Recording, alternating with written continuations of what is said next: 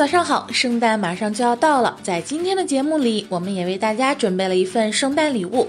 听完节目，快来找找惊喜吧！小米以旧换新服务上线，手机可在线估价。小米以旧换新服务正式于今天下午在官网上线。据悉，小米以旧换新服务是小米公司与爱回收网合作推出的，回收旧手机便能兑换手机换新券，包括小米和红米在内的两大系列手机均可参与以旧换新服务，用户可在线上估价。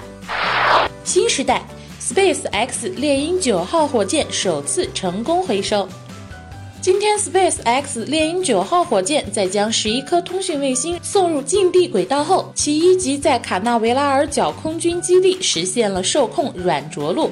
这是猎鹰九号火箭首次实现发射回收全过程，同时也是人类第一个可实现一级火箭回收的轨道飞行器。新时代终于来了！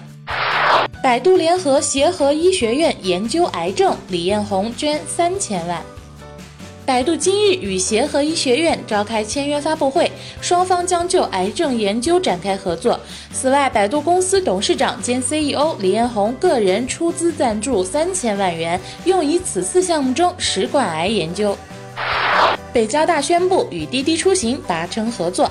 建立北京交通大学滴滴共享交通大数据研究中心，以期通过大数据分析及整合，以研究应用为核心，建立大数据智慧分享平台。据悉，北京交通大学滴滴共享交通大数据研究中心成立后，主要围绕科技创新、社会服务、行业发展开展工作。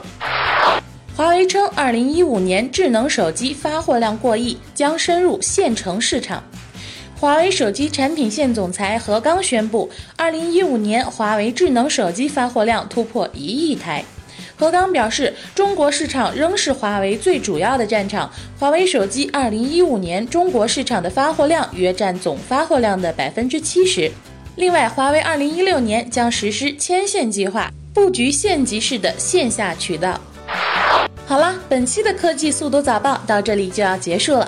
如果你想要了解更多精彩的科技内容，请在新浪微博搜索“科技下午茶”。在新一期推出的视频里，我们将会抽奖送出一台红米 Note 三四核小米网线以及一款蓝牙耳机，所以快来新浪微博关注转发吧！